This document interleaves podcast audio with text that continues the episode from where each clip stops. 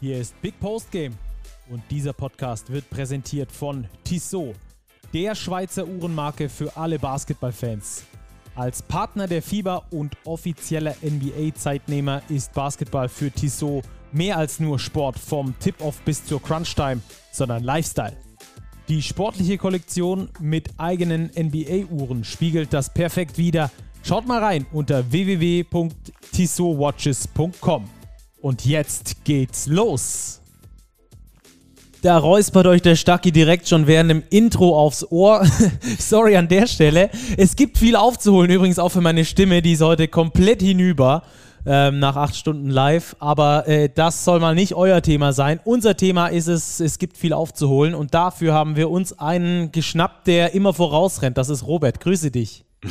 Stacki, grüß dich. Eigentlich wollten wir die Folge doch nennen, auch ein Spiel dauert 40 Minuten, auch in angelehnt an unseren Podcast, aber ich befürchte, Heute könnten wir die 40-Minuten-Marke knapp überschreiten. Ja, wir wissen sogar schon, dass wir sie überschreiten werden, weil wir schon ein Interview unter der Woche aufgezeichnet haben. Das geht schon über 40 Minuten. Entsprechend haben wir heute viel aufzuholen. Also, es geht natürlich zum einen um die Easy Credit Basketball Bundesliga. Da gab es ja die ein oder andere furiose Aufholjagd. Ich war sogar bei einer live vor Ort, nämlich zwischen Ludwigsburg und Oldenburg.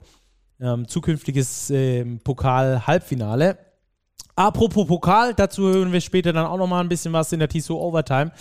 Ähm, und es gilt natürlich dieses Motto, es gibt viel aufzuholen, auch umzumünzen und zwar auf den Frauenbasketball. Das ist heute unser ganz großes Thema. Wir werden heute etwas schneller durch die BBL durchreiten, um dann genug Zeit zu haben, um über den Frauenbasketball in Deutschland zu sprechen. Da liegt gerade einiges im Argen und wir wollen thematisieren, was das ist und wie wir da rauskommen. Haben dazu mit drei Experten gesprochen und ähm, legen da heute mal unseren Fokus drauf. Wie immer, wenn ihr irgendwas zu sagen habt, schreibt uns jederzeit gerne. Wir bekommen zurzeit sehr viele Zuschriften. Es ist sogar wirklich schwierig, manchmal den Überblick zu behalten, wo wir schon alles geantwortet haben und wo noch nicht. Wir versuchen, wie immer, alles zu beantworten. Schreibt uns gerne an podcast.big-basketball.de oder lasst uns auch gerne ähm, eine Bewertung bei dem Podcatcher eurer Wahl da. Ähm, dann äh, findet das noch ein bisschen mehr Verbreitung in der Basketballszene. Das könnt ihr für uns tun. Jetzt tun wir was für euch und sprechen über die Easy Credit Basketball Bundesliga. Robert, und heute, weil wir so ein großes Thema mit den Frauen haben, wollen wir direkt mal in den Two-Minute-Drill einsteigen. Den machen wir zusammen, oder? Absolut. Wir hatten ja ein Kurzzeit-Live-Spiel mit einer Premiere, denn die Basketball-Löwen Braunschweig hatten auch einiges aufzuholen, nämlich was Heimsiege angeht. da hatten sie bislang nämlich noch keinen, aber in ihrem 18. Saisonspiel ist es geglückt. Braunschweig gewinnt zu Hause 78-71 gegen Chemnitz. Ja, und das auch äh, verdientermaßen. Ich finde, die Braunschweiger finden immer besser zueinander. Es macht immer mehr Spaß, ihnen auch zuzusehen, weil da mehr Struktur reinkommt. Natürlich auch viel mehr Breite an Spielern, die wirklich auch die Qualität haben, um dort zu spielen. Und wenn dann mal so eine Breite da ist, dann funktioniert das auch immer besser. Jetzt vor allem mit Braden Hobbs, der herausragende Quoten geliefert hat, ein tolles Spiel, 20, 6 und 4 gemacht hat, also 6 Rebounds, 4 Assists, ähm, dazu 20 Punkte, 80 Prozent von der Dreierlinie und so weiter und so fort. Äh, die Löwen Braunschweig mit dem dritten Sieg in Folge in Bamberg, in Hamburg und jetzt der erste Heimsieg. Das heißt, äh, Braunschweig ist zurück in der Erfolgsspur oder das erste Mal in dieser Saison in der Erfolgsspur und äh, pirscht sich so langsam aber sicher vom Tabellenende weg. Ja, die Löwen machen das Rennen im Tabellenkeller so richtig spannend. Also man hat den Eindruck, der, dass Medi Bayreuth ein bisschen abreißen lassen muss, aber danach Braunschweig jetzt mit drei in Folge, du sprichst es an, wir haben den MBC, wir haben Frankfurt, wir haben Hamburg, wir haben Heidelberg, die sind alle nur einen Sieg auseinander, haben alle sechs beziehungsweise fünf Siege auf dem Konto. Also das könnte, glaube ich, eine ganz, ganz spannende zweite Saisonhälfte werden, was den Tabellenkeller angeht. Ja, da bin ich absolut bei dir. Lass uns rüberhüpfen zum nächsten Spiel, denn Heidelberg gewinnt gegen Würzburg. Hätte ich davor darauf tippen müssen, ich hätte andersrum getippt. Wie sieht es denn bei dir aus? Ja, favorisiert waren sicherlich die Würzburger, die eine sehr, sehr gute Saison spielen, aber Heidelberg hat es geschafft, im letzten Viertel das Spiel zu drehen. Am Ende steht ein 93, 82 mit plus 12 gewinnen sie den letzten Abschnitt. Also sie waren vor dem letzten Viertel im Rückstand. Ja, das war auch der guten Atmosphäre im S&P Dome geschuldet, glaube ich. Das hat der Mannschaft schon nochmal einen Push gegeben. Vincent Castello und Eric Washington zusammen mit 42 Punkten. Ich glaube, das waren die entscheidenden Männer, die dann wirklich den Sieg klar gemacht haben. Vor allem, weil bei den Würzburgern das Guard-Trio Hunt, Bryce, Whittaker schon geliefert hat, aber nicht auf dem Level, wie sie sich vielleicht erhofft haben und wie sie es auch in den vergangenen Spielen getan haben. Für Würzburg eine ärgerliche Auswärtsniederlage, weil sicherlich vermeidbar, aber auch kein Beinbruch. Ja, wichtig für Heidelberg. Ansonsten wären sie äh, gleich äh, mit Siegen gleich auf mit dem Tabellen 17, mit dem Basketball-Löwen Braunschweig. Also ganz wichtiger Sieg für die Heidelberger. Dann haben wir Alba gegen Kreilsheim.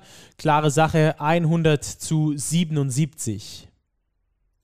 Ja, ich glaube, die Geschichte des Spiels ist schnell erzählt, Stacki. Kreisheim kommt zwar gut aus der Kabine, äh, zu, ins Spiel rein, liegt in Führung, aber dann dreht Alba auf ähm, und ja, hat die Qualität ohne einen Sigma, ohne einen, wird noch alles ausgesetzt. Das war eine ganze Riege, ohne Maudalo, richtig.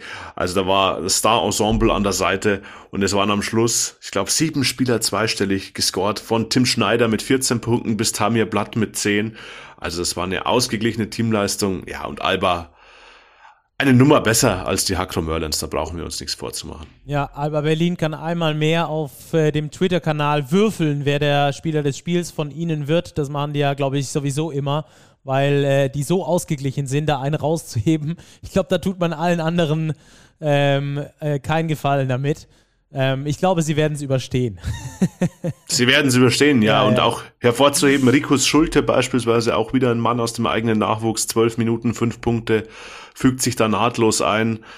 Ja, das macht Spaß, wie Alba Berlin äh, durch die ihre Heimspiele fast schon cruised. Ähm, ja, ist beeindruckend gut. Ja.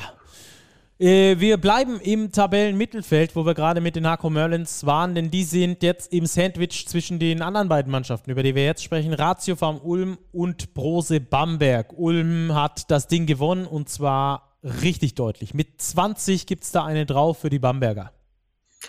Ja, vor allem dank einer überragenden zweiten Halbzeit, was die Offensive angeht von Ratio vom Ulm, in der sie 63 Punkte auflegen.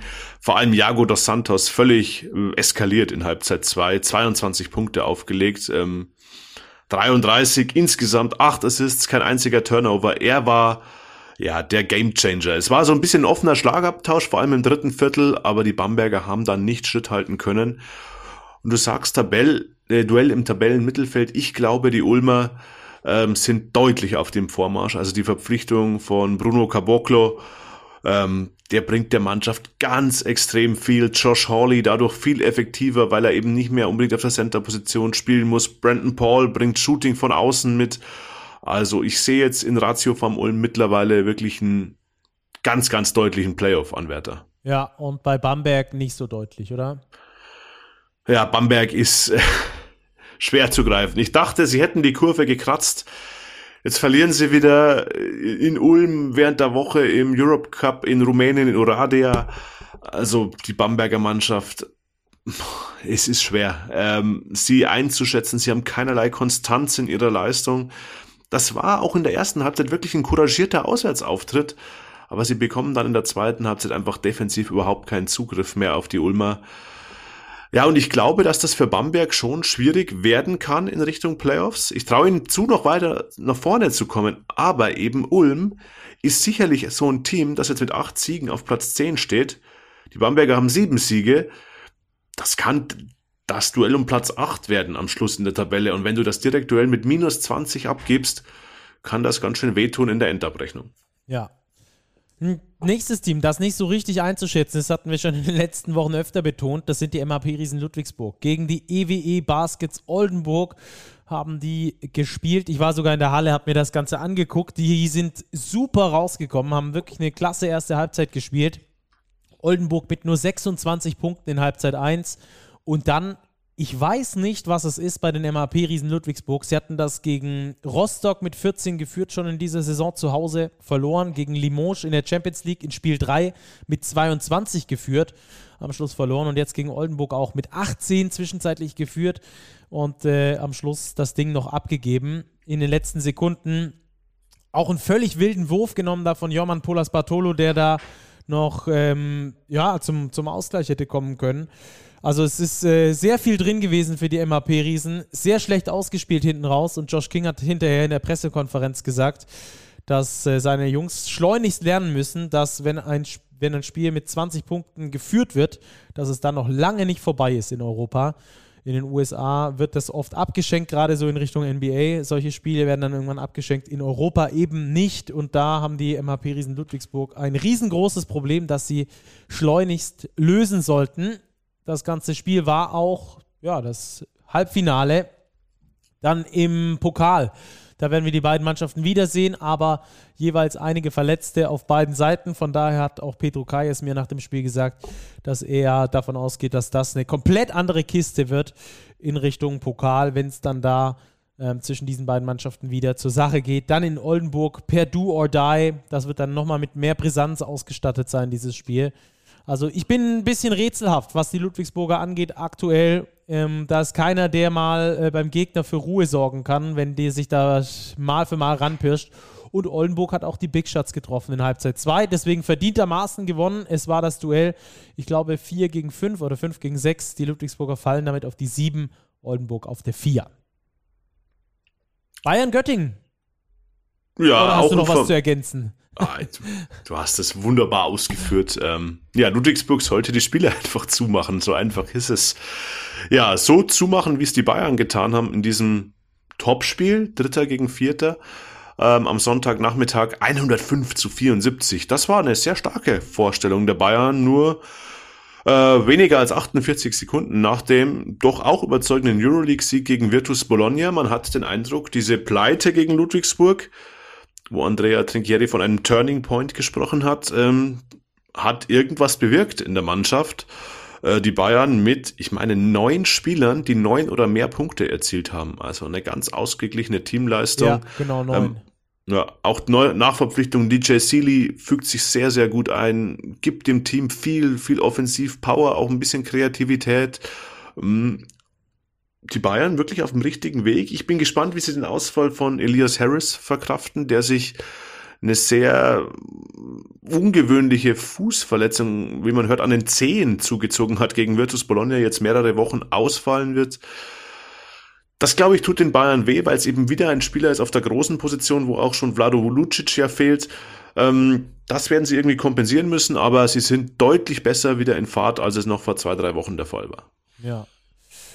Ich habe es gerade schon angesprochen, bei Ludwigsburg-Oldenburg, da gab es viel aufzuholen, passend zu unserem Sendungstitel. Ähm, übrigens auch im Spiel der Fraport Skyliners gegen die Veolia Towers Hamburg. Auch da gab es viel aufzuholen und die Fraport Skyliners haben genau das getan. Ja, die haben das getan. Ich meine, auch die Hamburger schon geführt mit 17 Punkten im Verlauf des Spiels. Am Ende steht ein 97-93 Heimerfolg für Frankfurt, die diesen Tabellenkeller noch enger machen.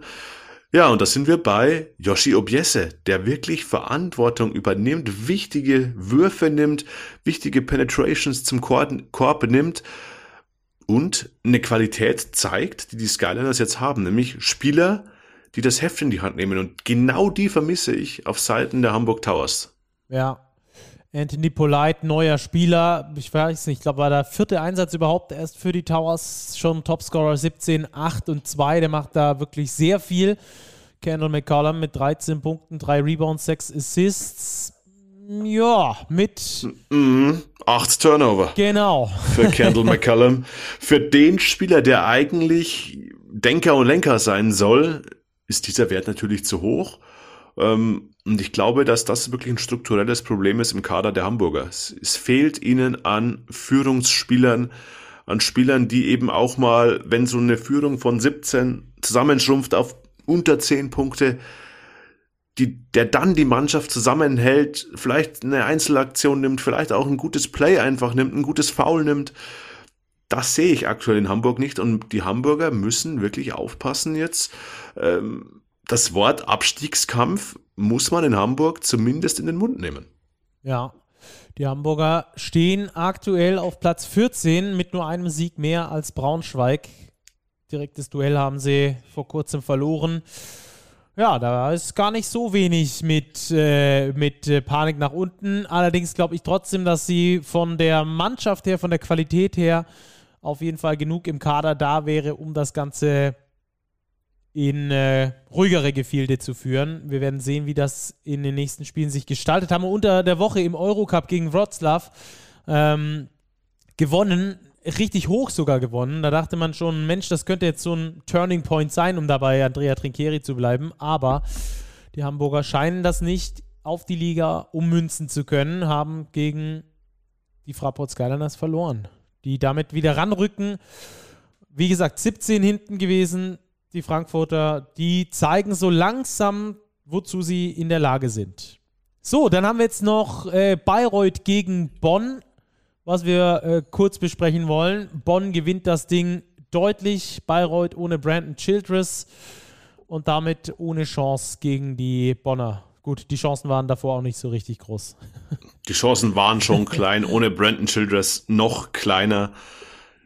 Ja, und man muss fast so weit gehen, zu sagen, es war ein Klassenunterschied. Die Bonner gewinnen wirklich ganz, ganz ungefährdet, obwohl sie sich selbst 15 Turnover erlauben, nur 35% Dreier werfen, ähm, ist das ein 94, 71, so plus 23 Auswärtserfolg.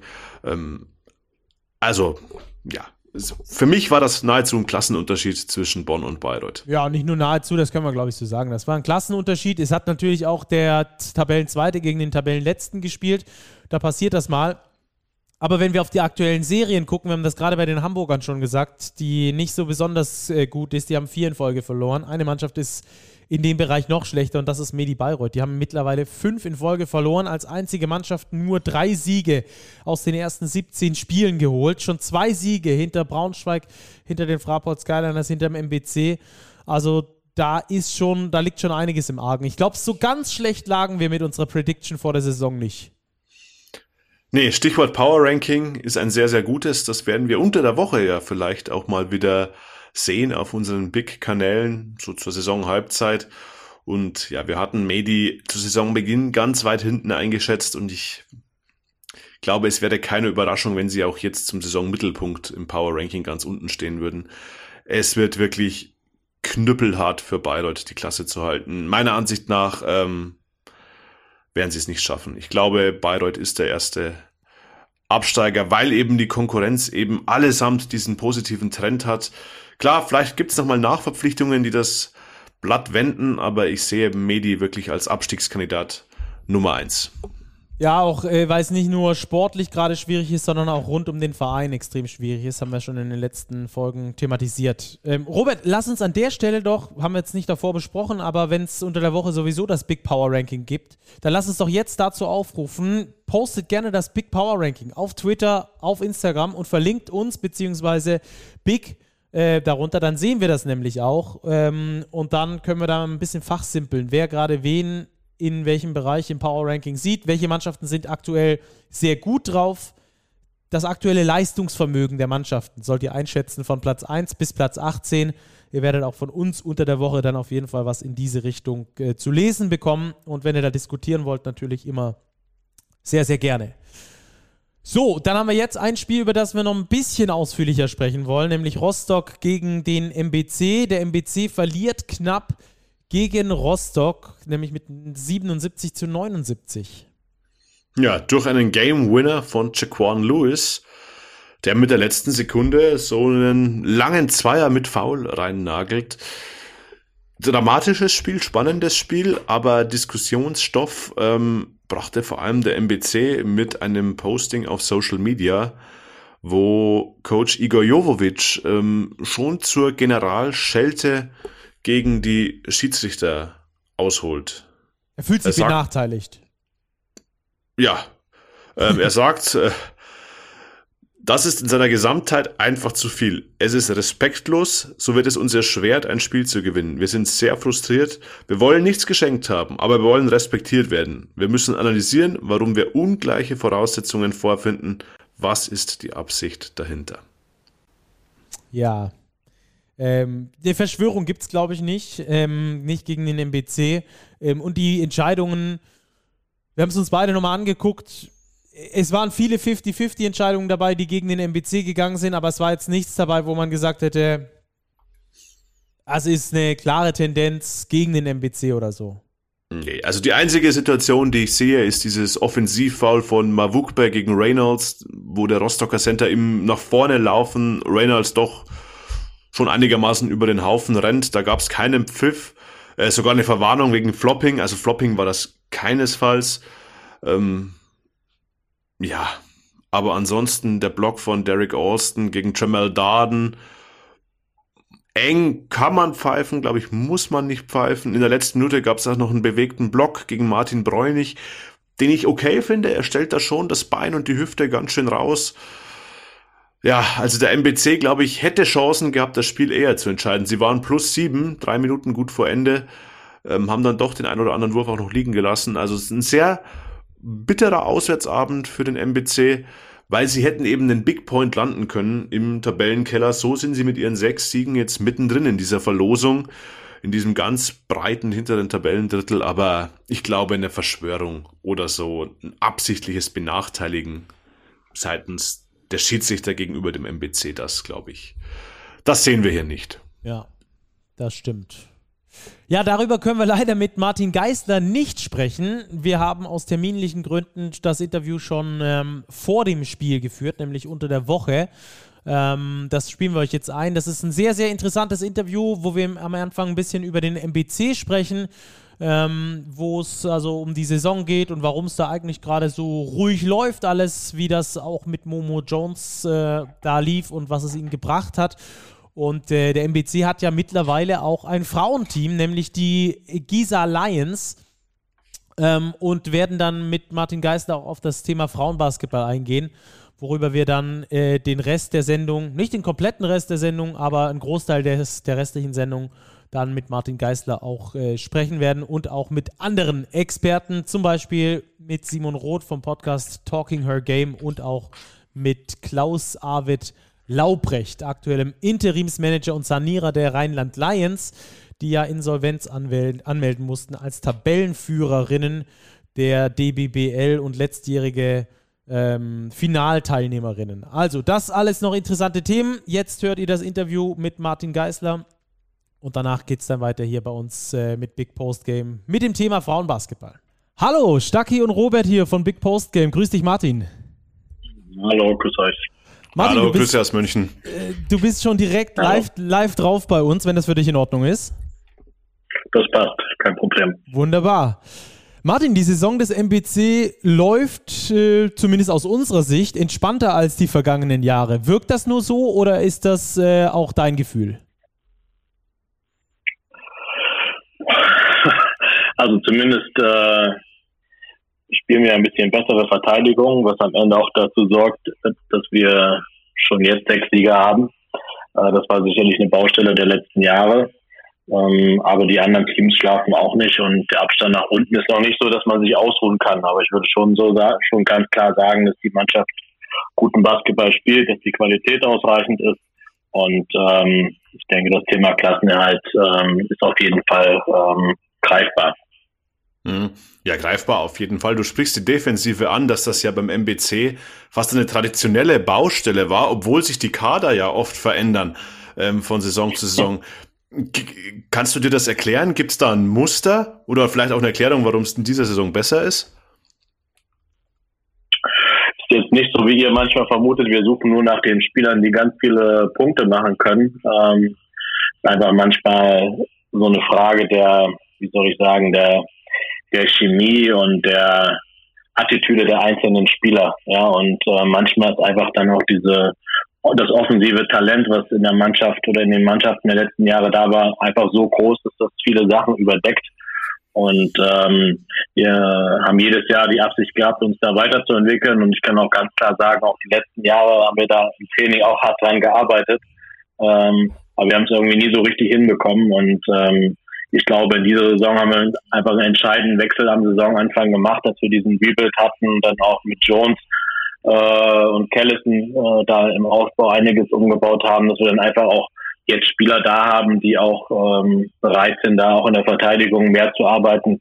äh, sich den Arsch aufzureißen. Und ähm, ich glaube, das strahlt am Ende auch auf die gesamte Mannschaft aus. Und äh, die Spieler sehen natürlich auch, was, sage ich mal, eine harte Verteidigung am Ende auch an Ergebnissen bringen kann. Da sind mega viele interessante Sachen drin gewesen in dieser Aussage. Auf ein paar davon wollen wir jetzt äh, genauer eingehen. Ähm, zum einen natürlich, ihr habt früh in der Saison äh, größere Umbaumaßnahmen am Kader getätigt, den damaligen Topscorer Momo Jones rausgeworfen. Es scheint dadurch irgendwie, zumindest aus unserer Sicht, dass da mehr Ruhe in die Mannschaft gekommen ist. Trügt der Schein oder ist das wirklich so? Das ist wirklich so, weil wir sind, äh, muss man auch ehrlich sagen, ähm, in einer Situation gewesen, wo wir dann irgendwann auch keine Möglichkeiten mehr hatten als Club, ähm, die Situation um Momo Jones irgendwie ruhig zu halten. Ja, das ist ja eine Sache, die nicht irgendwie erst um dieses, diese eine Woche, wo er dann gehen musste, entstanden ist, sondern es ist eine Sache, die eigentlich ab dem Zeitpunkt der Saisonvorbereitung äh, immer größer geworden ist, wo auch die anderen Spieler gemerkt haben, aha, äh, irgendwas ist, ist mit dem Jones nicht ganz in Ordnung. Und ähm, dann muss man irgendwann auch als Club aufpassen, dass ähm, die anderen Spieler nicht denken, okay, hier gelten für einen Spieler, nur weil er vielleicht 20 Punkte im Schnitt macht, ganz andere Regeln und der Coach und der Manager laufen irgendwie auf zehn Spitzen um den herum. Hauptsache, man muss äh, sich nicht mit ihm auseinandersetzen. Aber so einfach ist leider die Situation manchmal nicht. Also wir haben Verträge, wir haben äh, Verpflichtungen, äh, in die Spieler vielleicht auch einen Club bringen können. Und ähm, diese Verpflichtung war einfach durch uns drei, vier Wochen lang nicht so einfach zu lösen, wie wir es uns gewünscht hätten. Sonst hätten wir da schon viel eher reagiert und wahrscheinlich auch viel eher für eine gewisse Ruhe in der Mannschaft gesorgt. Aber ich glaube, ich habe es zu dem Zeitpunkt auch gesagt, dass vor allem Spieler wie Kostja Moschidi ähm, auch ganz klar davon profitieren, ähm, dass sie da Lamont Jones nach Hause geschickt haben. Und ähm, aber auch die erfahrenen Spieler haben ganz klar gesagt, dass was da jetzt alles so passiert ist, da kann man nicht mehr die Augen davor verschließen. Wir müssen jetzt was machen und am Ende war diese Entscheidung auch, ich glaube, nachvollziehbar an den Ergebnissen genau die richtige. Ja, wir als Journalisten müssen natürlich an der Stelle nachfragen, äh, waren das disziplinarische Gründe, waren das, äh, also dass er zu spät zum Treffpunkt gekommen ist, dass er bis in die Puppen gefeiert hat, dass er die Mitspieler mhm. falsch behandelt hat, kannst du dazu was sagen? Das ist jetzt schon ein bisschen her und der Spieler ist ja auch nicht mehr da.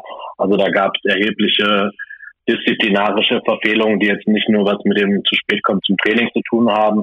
Ähm, also da ist er auch ein paar Mal zu spät gekommen, aber da waren auch ein paar heftige Sachen äh, rings um, äh, um sein Verhalten abseits des, des Basketballs sein, äh, die für uns als Club dann einfach nicht mehr tragbar waren, äh, wo wir auch nicht mehr in der Lage waren, die Augen zu verschließen und am Ende auch, wie gesagt, eine Verantwortung gegenüber den anderen Spielern haben, aber auch eine Verantwortung gegenüber ähm, Menschen aus unserem Umfeld, die auch mitbekommen haben, was da so passiert ist. Und ähm, ich glaube, so schnell werden wir auch Lamont Jones wahrscheinlich in Deutschland nicht mehr sehen. Hm. Martin, lass uns doch dann lieber über die Spieler sprechen, die da sind und die auch wirklich einen sehr, sehr guten Job machen. Ich glaube, das ist nämlich eines der Erfolgsrezepte des MBC. Ich habe den Eindruck einerseits, ihr habt eine sehr gute Rollenverteilung bei euren Importprofis aber zeitgleich dann eben auch ähm, eine gute deutsche Achse eben um Kostja Moschidi, um John Bryant, um Martin Bräunig. Ist das das Erfolgsrezept in dieser Saison? Also ich glaube, dass die Qualität in einer der MEC-Mannschaften der letzten Jahre selten mit der jetzigen zu vergleichen ist. Insbesondere, wie angesprochen, die deutschen Spieler, die wir haben, die Schlüsselspieler äh, auf Deutsch, das sind äh, herausragende Spieler äh, für den MBC ähm, auch wenn, wenn John Bryan vielleicht nicht mehr in der Blüte seiner Karriere ist, aber das, was John äh, jeden Tag im Training macht, das, was er äh, in der Kabine macht, was er auch in den letzten Spielen immer mehr auf dem Feld zeigt, äh, ist für uns äh, unbezahlbar, diese Erfahrung. Das war schon letztes Jahr für uns am Ende auch ausschlaggebend, dass wir in der zweiten Saisonhälfte uns stabilisiert haben. Äh, Kostja Moschidi braucht man nicht viel drüber sprechen. Ich glaube, Kostja kann absolut oder weiß absolut einzuschätzen, was es bedeutet, äh, dass er das Vertrauen bei uns im Club hat, dass wir ihm auch helfen, als Spieler zu wachsen und auch Fehler zu machen und mit uns zusammen auch an den Fehlern zu arbeiten, dass es äh, seine Entwicklung als Spieler weitergeht. Und ich glaube auch Martin Bräunig merkt, äh, dass hier ein großes Vertrauen da ist, was bei seiner letzten Station am Ende nicht mehr so gegeben war. Ähm, und ich glaube, diese drei deutschen Spieler sind natürlich einmal der Unterschied zu vielen anderen Mannschaften vorher. Ähm, und dann auf der anderen Seite, glaube ich, haben wir auch bei den Importspielern äh, wieder ein gutes Händchen gehabt. Ähm, auch die Nachverpflichtungen, äh, wie im letzten Jahr, sind aus meiner Sicht gut gelaufen. Äh, haben alle eingeschlagen. Und äh, wie ihr es gesagt habt, die Rollenverteilung ist klar. Ähm, Chris Clyburn, auch wenn er jetzt die letzten Wochen ausgefallen ist, äh, hat hervorragend zu seiner Rolle gefunden, wird immer mehr wurde immer mehr zum, zum Schlüsselspieler unserer Mannschaft und deshalb war das am Ende jetzt auch schon ziemlich hart für uns, dass wir da jetzt die letzten Wochen auf ihn verzichten mussten. Mm, ja, äh, das, das, ist natürlich klar, gerade ein Spieler, der sich da so hinentwickelt. Ähm, ich finde es sehr interessant, dass ihr als einer von wenigen Standorten in der BBL es schafft, auch mit Spielern, ähm, die eine schwierigere, in Anführungsstrichen, Vergangenheit haben, ähm, gut umzugehen. Kostja Muschidi natürlich, da kennt jeder die Story bei Martin Bräunig, der war auch in Bonn und in Oldenburg, jeweils in der Phase, wo es nicht besonders gut lief. Big John hatte äh, in Gießen zum Schluss Probleme. Was macht euch besonders, dass ihr genau diesen Typ von Spieler einbindet? Einbinden könnt und ihm zu alter Stärke wieder, wieder verhelfen könnt, ihm wieder dieses Vertrauen zu geben? Also ich kann euch klar sagen, das ist jetzt nicht unser Wunsch, nur Spieler zu suchen, die, ähm, sag ich mal, Schwierigkeiten haben, vielleicht woanders zu spielen. ich würde mir natürlich auch wünschen, ich wäre in der Situation, mich auf einem anderen Markt zu bedienen, aber ganz klar, die Leute, die jetzt da sind, die wollen hier sein. Und ähm, das ist auch so ein bisschen für den MEC immer eine, eine Schwierigkeit in der Vergangenheit gewesen, Spieler zu finden, die zum einen auch bereit sind zu akzeptieren, dass man per se mit dem Centenix MBC eigentlich immer mehr Spiele verliert, als man gewinnt. Das kann ich aus eigener Erfahrung sagen, das ist keine leichte Situation, menschlich, wenn man äh, ständig auch mit Niederlagen zu tun hat. Auf der anderen Seite sind wir in einer Stadt, die für viele Spieler auch nicht unbedingt, sage ich mal, erstmal sexy ist, hierher zu ziehen. Ähm, und auf der anderen Seite auch unsere klar arg begrenzten finanziellen Möglichkeiten, um überhaupt Spieler zu verpflichten. Deshalb ist jeder Spieler, der auch länger als eine Saison bei uns ist, schon auch ein großer Erfolg. Aber wir wissen natürlich am Ende, welche Marktnachteile wir gegenüber den meisten anderen Clubs in der BWL haben, dass wir einfach genau solchen Spielern Vertrauen geben müssen, dass genau solchen Spielern zeigen müssen, okay, wir wissen zu schätzen, was die für Qualitäten haben, was die für ein Talent mitbringen und ähm, dass wir eben auch aufgrund der Erfahrung, ähm, dass wir wissen, dass eine Saison nicht am 17. Spieltag entschieden ist, ähm, ob man nächstes Jahr weiter dabei bleibt, äh, sind wir einfach auch in gewisser Weise auch entspannter, was äh, gewisse Phasen in der Saison und Ergebnisse in der Saison umgeht. Und ich glaube, das hilft am Ende auch Spielern, ähm, dass wir in diesem in, in dem Umgang mit den Spielern eben auch genau das tagtäglich zeigen. Und ähm, ich glaube, das ist eine Qualität von uns, ähm, die manchmal vielleicht so ein bisschen nicht so sehr im, im Fokus steht. Ja, also äh, ist irgendwie schon, schon selbstverständlich, dass der MBC 17 Jahre in der ersten Liga mitspielt. Ähm, aber das, was für eine Herausforderung das für unseren Standort ist, mit, sag ich mal, dem, dem kleinsten Spielerbudget und dem zweitkleinsten Budget der Liga, äh, das jedes Jahr zu schaffen, diese Herausforderung wird, glaube ich, manchmal ein bisschen unterschätzt. Mhm. Du sprichst das ja an, die eingeschränkten finanziellen Möglichkeiten. Was macht dich denn optimistisch, dass der MBC eben langfristig dennoch konkurrenzfähig sein kann und das ist ja auch schon seit vielen Jahren ist, auch unter Berücksichtigung dieses Triple-Double-Papiers, das die BBL ja perspektivisch mhm. jetzt schon in Aussicht gestellt hat? Also zum einen muss man sagen, dass der MEC in den 17 Jahren, in denen er in der Basketball-Bundesliga spielt, zweimal abgestiegen ist und in beiden Jahren nicht, weil er äh, sportlich nicht wettbewerbsfähig war. Einmal war es, glaube ich, ein, äh, Korbdifferenz, einmal war es ein, Dreiervergleich, aus welchen Gründen der MBC dann am Ende in die zweite Liga gegangen ist. Beide Mal ist der MBC äh, sofort äh, wieder aufgestiegen. Auch das hat kein anderer Club bisher geschafft. Ähm, ich glaube, wir haben es in den letzten Jahren immer geschafft, sportlich äh, leistungsfähig zu sein und hier mitzuhalten. Ähm, dass das manchmal erst am letzten Spieltag soweit war, das ist ja auch in der Natur der Sache. Und dass es auch in 17 Jahren oder in 17 Saisons eben auch zweimal so ist, dass man absteigt, ist auch für uns keine Dramatik. Ähm, und man muss auch ganz klar sagen, wenn man die letzten zwölf Jahre zurückschaut, ähm, da war der MBC bei unter einer Million Budget. Das heißt, jedes Mal, wenn es neue Standards in der BBL gab, sei es, äh, es muss ein Parkett mit Standkörben in die Halle. Es muss ein Mindestbudget von einer Million erreicht werden. Es muss ein Mindestbudget von drei Millionen erreicht werden. Oder es muss ein Stammkapital von 250.000 Euro erreicht werden. All das war für uns erstmal natürlich eine riesen Herausforderung und wir haben geguckt, wie haben wir das, wie können wir das hinbekommen? Und ähm, wir haben es immer hinbekommen, äh, gemeinsam mit unseren Partnern, gemeinsam mit der Stadt, mit der Region. Und genauso bin ich auch überzeugt, dass ähm, diese großen Ambitionen mit der Strategie für 2032 auch dem MBC in Zukunft helfen werden. Ja, also wenn wir uns irgendwie alle darauf zurücklehnen und sagen, okay, mit um die drei Millionen Euro können wir in zehn Jahren noch erste Liga spielen oder in einer Halle, wo 3000 Menschen auf äh, Sitzbänken sitzen, sagen wir, das ist eine Halle, die in zehn Jahren immer noch State of the Art ist, dann sag ich mal, dann machen wir uns was vor. Das wird nicht passieren. Wenn der MBC bei drei Millionen Budget bleibt, dann, dann spielen wir kurzfristig in der zweiten Liga. Und ähm, das ist nicht unsere Ambition. Unsere Ambition ist auch weiterhin zur ersten Liga dazuzugehören. Äh, das ist auch so ein Selbstbewusstsein, was bei uns auch ein bisschen gewachsen ist. Vor ein paar Jahren haben wir gesagt, wir wollen immer zu den 20 besten Clubs in Deutschland gehören. Also wir wollen entweder in der Liga bleiben oder sofort wieder aus der zweiten Liga aufsteigen. Mittlerweile ist unser klarer Ansatz, wir wollen zu den 15 besten Clubs in Deutschland gehören. Äh, wir wollen immer in der ersten Liga spielen und ähm, das, diese Ambition, die wird uns tragen. Und ähm, am Ende, sage ich mal, geht es darum, wie schaffen wir es hier in der Region, ähm, den finanziellen Rahmen zu schaffen und am Ende auch äh, eine Bereitschaft zu schaffen, hier eine Arena aufzubauen, die auf jeden Fall in der Region notwendig ist. Nicht nur für Basketball, äh, wo wir auch in Zukunft ähm, hochklassigen Sport präsentieren können. Mm, dieses Triple-Double ist ja auch so ein bisschen Survival of the Fittest. Man sieht das ja jetzt schon in den ersten Ansätzen, dass kleinere Standorte da monströse Probleme haben, wie Bayreuth, ohne dass es diese Anforderungen jetzt überhaupt schon gibt. Ähm, es werden immer höhere Anforderungen gestellt ans Wachstum der Clubs, an die Weiterentwicklung und euch äh, fällt in äh, Anführungsstrichen natürlich, polemisch formuliert jetzt mal, nichts Besseres ein, als jetzt auch noch ein Frauen-Bundesliga-Team vor der Saison zu integrieren, die Gisa Lions. Ähm, was ist der Hintergrund davon?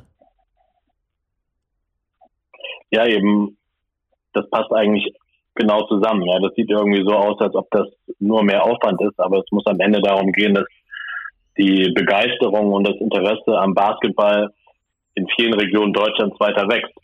Und äh, muss hier sagen, dass hier in Halle ein Standort im Frauenbasketball war, ähm, wo vor der Pandemie teilweise tausend Menschen in eine hochmoderne Basketballhalle gegangen sind, um Frauenbasketball zu gucken. Das gibt es in Deutschland nicht an so vielen Standorten.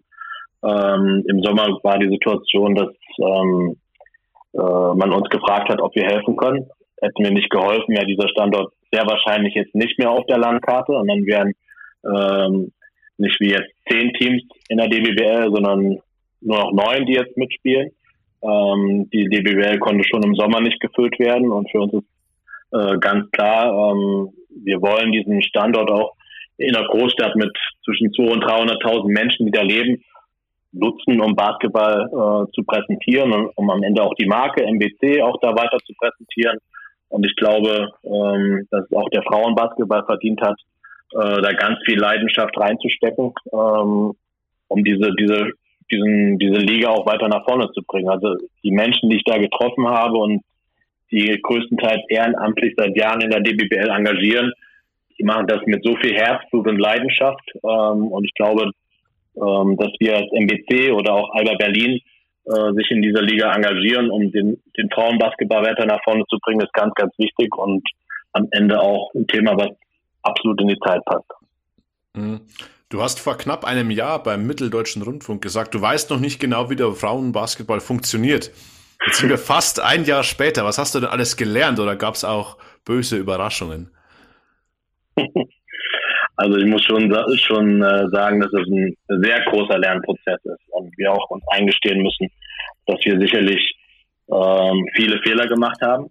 Ähm, die Erfahrung, die man äh, im, im Männerbasketball jetzt bei mir in der 21. Saison sammelt, die sind keinesfalls eins zu eins äh, auf den Frauenbasketball zu kopieren.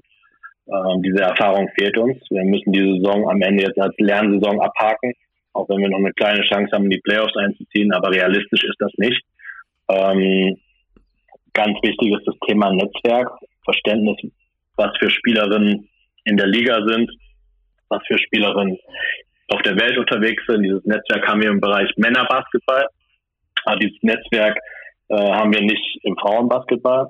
ähm, ist es auch ganz wichtig, dass wir am Ende eine Kultur und ein Verständnis bei den Spielerinnen entwickeln, ähm, dass es hier nicht nur darum geht, irgendwie sich wohlzufühlen und alle haben Spaß miteinander und alle haben eine gute Zeit, sondern das ist Profisport. Die meisten unserer Spielerinnen leben davon, dass sie bei uns einen Vertrag haben.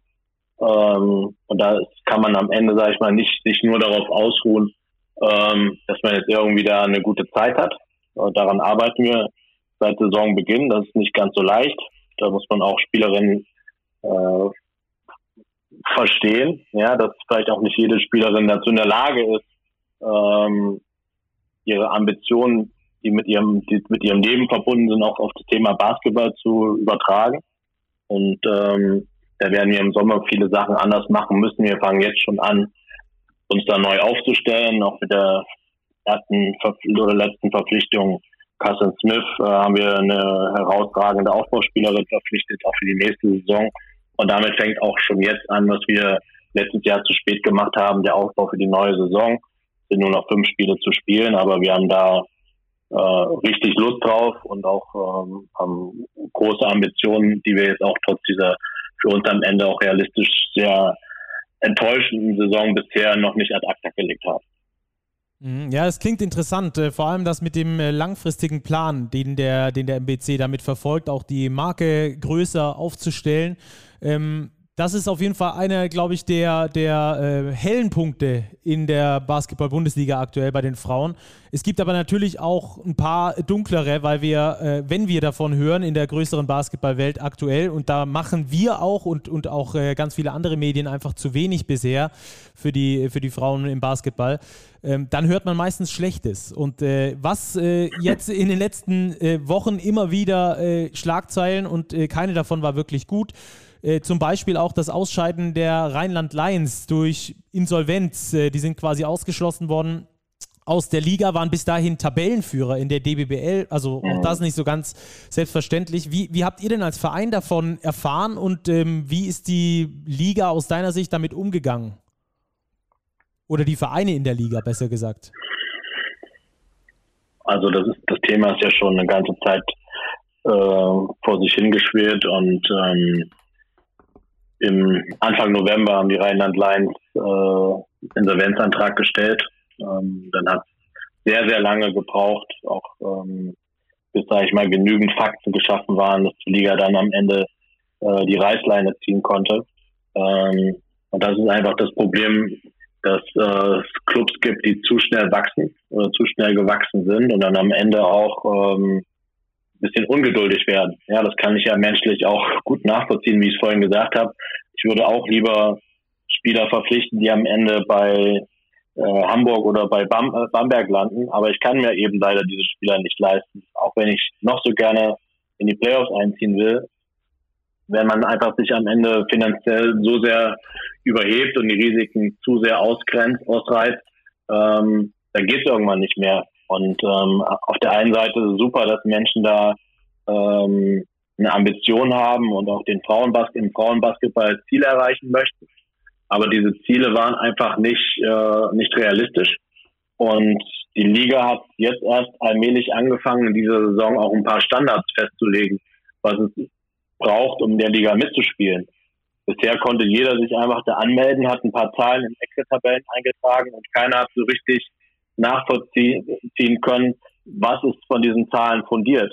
Und jetzt geht es langsam mal darum, dass, dass die Clubs nachweisen müssen, dass Krankenkassen, Berufsgenossenschaften, äh, Finanzamt pünktlich bezahlt werden, dass ein Budget auch mit äh, Sponsoren hinterlegt ist. Und am Ende ist nur dadurch ja auch zu der Situation gekommen, dass die Liga mitbekommen hat, hey, passt mal auf, wir sind seit Monaten haben Spielerinnen keine Gehälter bekommen. Seit Saisonbeginn hat der Verein ein Budget geplant, was finanziell nicht unterlegt war. Und dann hat es aus meiner Sicht einfach zu lange gedauert, bis die Liga da hart durchgegriffen hat. Ähm, auch zu lange gedauert, um die Spielerinnen zu schützen, vielleicht schon schneller da wegzugehen und andere Angebote anzunehmen. Man hat äh, immer darauf vertraut, es geht irgendwie weiter, aber wir sehen ja alles, es ging nicht weiter.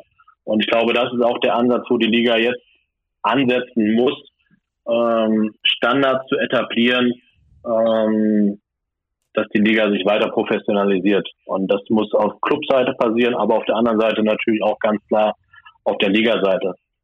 Mhm. Ist ein so ein Standard auch eine fixe Quote, ähnlich wie wir sie in der Männer-Bundesliga haben, eben die Zahl der Import-Profispielerinnen zu reglementieren? Es gibt ja dieses Gentleman's Agreement in der DBBL, was ja auch nur ein sehr stumpfes Schwert ist. Ja, ich glaube, das ist gar kein Schwert. Ähm, äh, ich glaube, es gibt Mannschaften, es gibt Mannschaften, äh, wo gar keine deutschen Spielerinnen auf dem Feld stehen. Ähm, ich glaube, um die Attraktivität der Liga zu erhöhen, auch diese Bedeutung, auch die Akzeptanz der Liga, die Bedeutung der Nationalmannschaft, ähm, braucht mindestens so eine Regelung wie auch in der Basketball-Bundesliga der Männer, dass man äh, die Hälfte der Mannschaft äh, mit, mit lokalen Spielern besetzen muss. Ähm, wenn wir das nicht hinbekommen, dann wird auch der Basketball auch für äh, junge deutsche Spielerinnen nicht attraktiv. Es gibt viel zu viele Spielerinnen, die gar keine Perspektive für sich im, im Basketball sehen, die, wenn sie irgendwann anfangen zu studieren oder wenn die das Abitur vorbei ist, die dann die Basketballschuhe an den Nagel hängen und da müssen wir einfach was tun, dass der Frauenbasketball auch für, für junge Frauen weiter attraktiver wird. Und ähm, da muss die Liga wirklich ran. Ähm, die Liga ist von außen gesehen überhaupt nicht attraktiv. Ähm, Basketball lebt beispielsweise davon, dass man Zahlen sieht, dass man, äh, so wie ihr euch jede Woche in der BBL über über den MBC lustig macht, weil wir so viele Punkte kassieren. äh, in der DBBL kann man, in der DBBL kann man gar nicht mehr ablesen, wer wie viele Punkte macht. Da findet man nicht, wer die Topscorer, Top-Rebounder der Liga sind. Äh, man findet keine Teams, der, wenn man auf die Seite der DBBL geht, da findet man keine Spielerstats. Man muss irgendwelche umständlichen Apps nutzen, äh, um einen Ticker zu verfolgen, um irgendwelche Mannschaften und Spieler zu suchen. Ähm, da ist ganz viel Arbeit vor der Liga. Ähm, und und äh, da wollen wir gerne auch mithelfen. Ja, ähm, ich glaube, alle haben ganz viel Herzblut, ähm, aber es erinnert mich ganz vieles daran, wie ich äh, beim MBC angefangen habe und dann in irgendwelchen Ligatagungen der zweiten Liga war und da ging es darum, ob es in der zweiten Liga jetzt auch mal so ein Portal gibt, wo Mannschaften dann Videokassetten hinschicken und nach dem Spiel vielleicht noch einen zweiten Videorekorder in die Halle nehmen, um dem Gegner gleich die Kassette mitzugeben, dass es nicht aus äh, durch ganz Deutschland geschickt werden muss oder dass ein Live-Ticker eingeführt wird. Und alle Sachen, die jetzt irgendwie für die, für die Teams eine neue Herausforderung sind, um Standards einzurichten, das ist halt verdammt ähm, langsam und schwer. Und ähm, wenn, wenn die Liga da keine Standards gemeinsam mit den Clubs entwickelt, dann, dann wird leider die Liga sich auch nicht äh, aus ihrem Dornröschenschlaf da erwecken können. Ja, du ähm, hast es gerade angesprochen, dich erinnert so ein paar Sachen an die alte Zeit. Mich auch. Gerade das mit dieser ähm, nicht äh, existenziellen Ausländerquote erinnert mich doch sehr mhm. stark. Äh, vor allem, wenn man mit Spielern spricht. Wir hatten neulich Steffen Hamann hier bei uns im Podcast. Äh, der hat äh, auch von dieser Zeit erzählt. Ich habe das auch schon von Joe Herber gehört und anderen, die es wirklich sehr schwer hatten, sich da überhaupt eine Chance zu erarbeiten, weil eben dieser Markt, gerade mit amerikanischen Spielerinnen in dem Fall, halt natürlich äh, über und über voll ist. Äh, und die sind natürlich einfach besser ausgebildet in einem besseren Karrierestadium wie junge Spielerinnen, die du ausbildest, denen du dann hier eine Chance geben kannst. Aber identifizieren werden sich die Fans eindeutig mehr mit denen, äh, die aus dem eigenen Verein äh, herausentwickelt werden. Ähm, die Sichtbarkeit ja. hast du schon angesprochen, ist mir natürlich in der Recherche auch schon aufgefallen, auch schon mehrfach. Ich bin auch einer, der sehr gerne die, die Zahlen checkt, nicht nur wie viele Punkte der MBC wieder kassiert hat, sondern auch in anderen Ligen, auch in anderen Ligen, ähm, unter anderem der äh, DBBL. Aber man kommt kaum an Zahlen ran und das ist, glaube ich, eins der großen Probleme. Ähm, meine Schwester hat selbst in der zweiten Basketball-Bundesliga der Frauen gespielt. Auch da war es immer schon mhm. schwierig, äh, irgendwie an Zahlen zu kommen und äh, ich als als Basketballfreak möchte das natürlich. Andererseits ist es natürlich jetzt auch nochmal ein Tick schwieriger geworden, mit der ganzen TV-Geschichte. Das ist ja die nächste Schlagzeile, die äh, da über uns reingebrochen ist. Wie schaust du denn die Auswärtsspiele vom MBC? Ich kann mir vorstellen, du kannst nicht bei jedem Spiel dabei sein. Also überschneiden sich ja auch viele Spiele, überschneiden sich auch viele Spiele genau. zwischen den Männern und den Frauen. Ähm, aber ich versuche natürlich irgendwie jedes Spiel zumindest gesehen zu haben. Ähm, also ich muss ganz klar sagen, ähm, unabhängig davon, wie wir als Mannschaft spielen, aber ähm, wenn man sich bei Sport total einwählt, ähm, und das ist auch äh, für technische Laien nicht immer ganz so einfach, ähm, es wird einem schlecht, ja, wenn man die Spiele schaut. Also diese äh, intelligenten Kameras, die irgendwie dieses ganze Spielfeld im Auge haben und dann flitzt da so ein Ball über so eine Werbebande und dann ist, ist die, der Fokus des Spiels der Kamera nicht mehr da unterm Korb, sondern auf der anderen Seite vor der Mannschaftsbank vom Gegner. Ähm, und dann, also das ist für mich wirklich furchtbar. Ähm, es macht keinen Spaß und ich glaube, es lockt auch keine Menschen an, mit so einer Qualität ähm, diesen Livestream zu schauen. Außer sind halt wirklich irgendwie so Basketball-Nerds wie wir drei und wir wollen jedes Spiel sehen, was so auf der Welt so abläuft.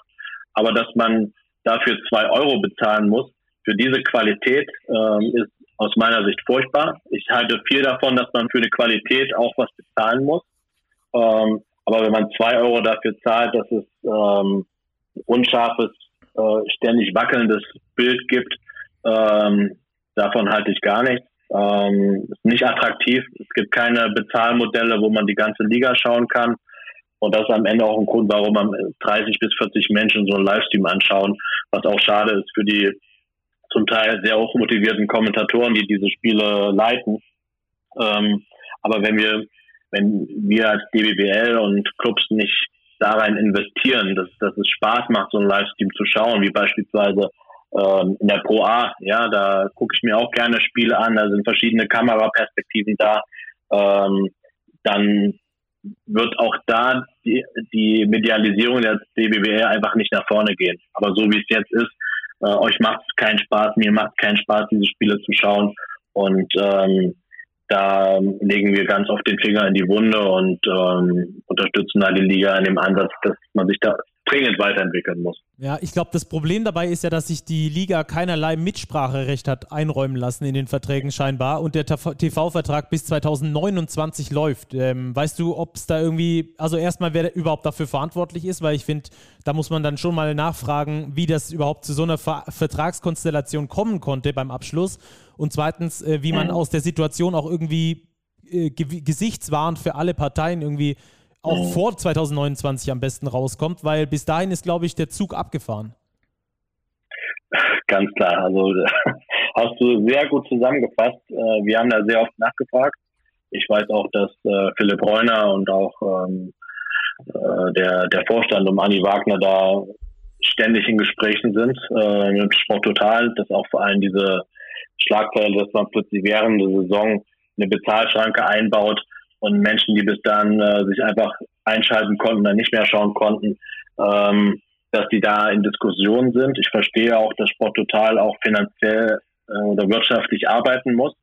Ähm, aber die Qualität und auch die Offenheit für Menschen, das zu schauen, die muss, die muss besser werden. Und ähm, da werden wir mit aller Macht und auch mit ganz vielen anderen Clubs, äh, die das genauso sehen in der DBBL, ähm, dahinter bleiben müssen. Wir können nicht bis 2028 oder 2029 warten, bis dieser Fernsehvertrag ausläuft, um einen neuen Partner zu finden, sondern es muss jetzt mit Sporttotal daran gearbeitet werden, ähm, dass sich an diesem Produkt was verändert. Und wenn das Sporttotal nicht hinbekommt, dann muss die DBBL gemeinsam mit den Clubs eine Lösung finden, wie man gegebenenfalls auch schon sehr kurzfristig aus diesem Vertrag rauskommt, weil die Bewegtbilder ähm, oder auch die Erstellung von, von Videos für Social Media enorm wichtig sind, um irgendwie die die Attraktivität der Liga weiter zu, zu steigern.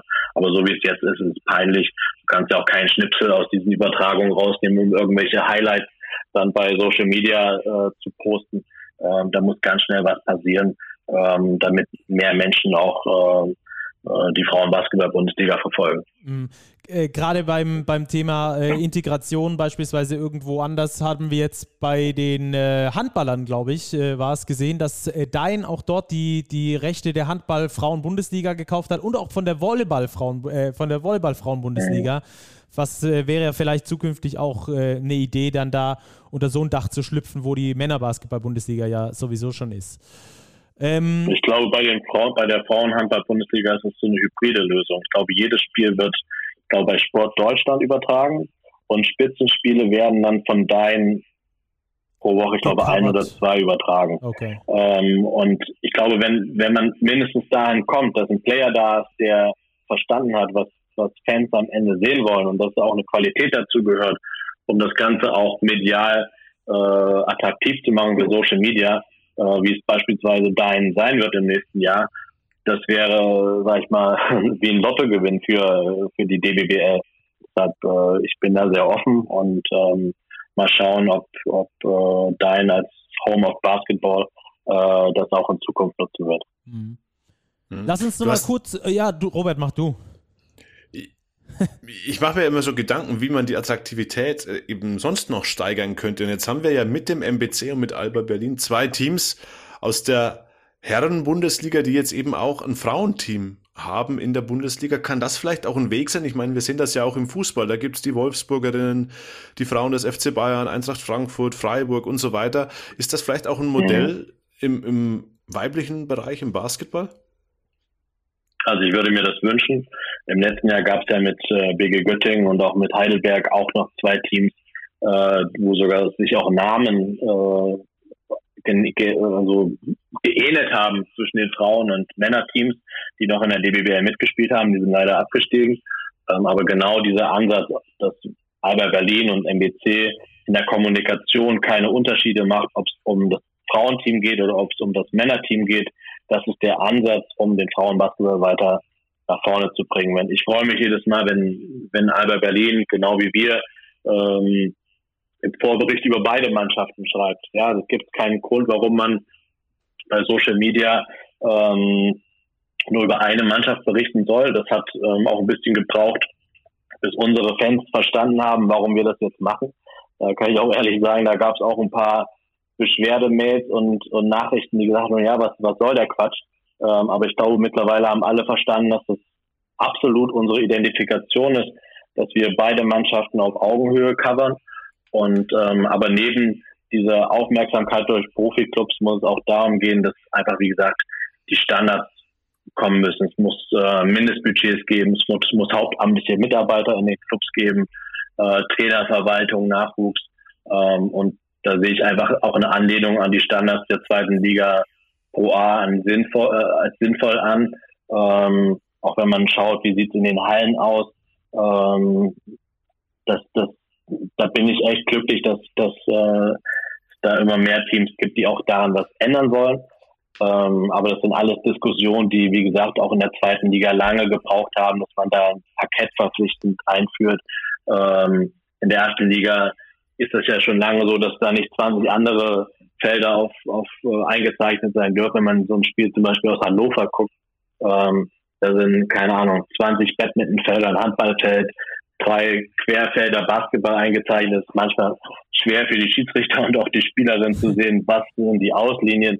Und ähm, ich glaube, das sind so Ansatzpunkte, wo wir gucken müssen, wie kann Basketball attraktiver werden. Wenn man in die Halle geht, dann muss es, sage ich mal, auch nach hochwertigen Sport aussehen. Und ähm, ich weiß, dass das für viele Clubs eine große Herausforderung ist und dass man das nicht von heute auf morgen machen kann. Aber wir müssen mal damit anfangen, dass wir eine Perspektive haben, was gibt's für Standards, wie können die Clubs die erreichen und oftmals sind diese Standards eben auch eine riesen Herausforderung, wie ich es vorhin gesagt habe.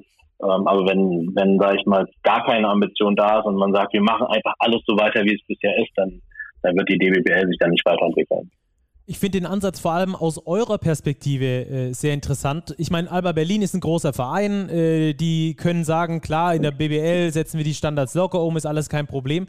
Ihr seid ja quasi einer der Betroffenen äh, von diesen, in Anführungsstrichen, kleinen Clubs, die sagen, Triple-Double, Mensch, das könnte uns hinten runterhauen, wenn wir uns jetzt nicht richtig in die Bresche schmeißen. Ja? Ähm, und ihr habt quasi genau diese Sicht eines kleinen Clubs, ähm, der mit erstmal äh, scheint fast über, überfordert scheint mit den, mit den Anregungen oder den, den Aufträgen, die die BBL äh, euch erteilt. Und ihr schafft es aber peu à peu, euch dahin zu arbeiten und weiterzuentwickeln, auch natürlich aufgrund der Regularien. Von daher finde ich eure Perspektive da besonders, ähm, gerade wenn es um den Frauenbasketball geht, dass ihr sagt, ja, es ist immer kompliziert, wenn es neue Regularien gibt, die auch knackig sind, aber am Schluss bringt es uns alle zusammen weiter.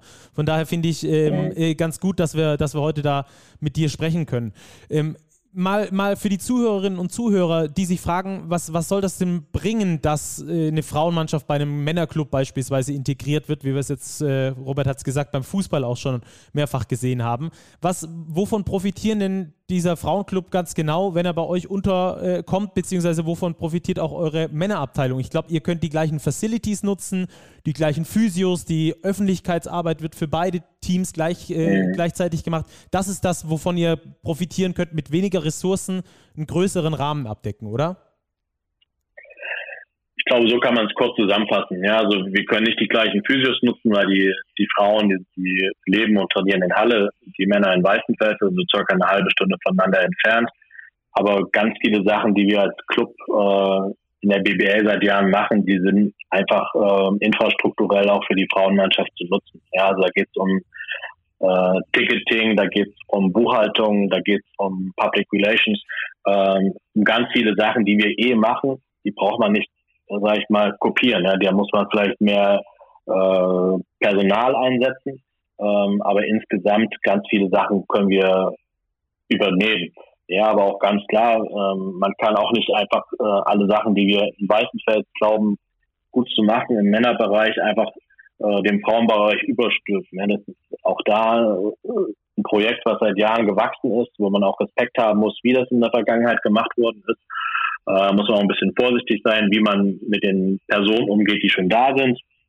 Ähm, aber ich glaube, die Spielerinnen merken, dass wir einfach an den Rahmenbedingungen für sie ganz viel verändern. Ja, dass es darum geht, dass beispielsweise bei jedem Training Physiotherapeut da sein muss, dass wir nicht mehr mit, mit Kleinbussen, keine Ahnung, von, von Halle nach Freiburg 650 Kilometer fahren, sondern dass jedes Mal in den Bus gefahren wird, dass bei langen Fahrten übernachtet wird, dass wir gute Trainingsbedingungen haben, dass wir ein Trainingslager machen. Also ganz viele Sachen, die für uns im Männerbereich seit Jahren ohne Fragezeichen dastehen, ähm, merken die Spielerinnen auch, ah, okay, hier ist jetzt äh, eine Ambition da, wir, wir wollen viele Sachen angleichen, wir wollen viele äh, Chancen für die Frauen geben.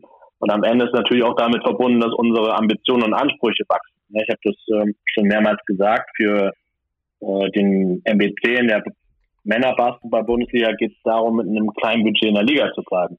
Aber für den MBC in der Frauen-Basketball-Bundesliga äh, mit einem Budget, was Top 4, Top 5 ist, kann es nicht nur darum gehen, äh, nicht abzusteigen. Und das war irgendwie die letzten Jahre immer so diese Ambition dieses Clubs, ja, dass man irgendwie in der Liga bleiben möchte ähm, und aber nicht diese Ambition hat, dass es weitergeht.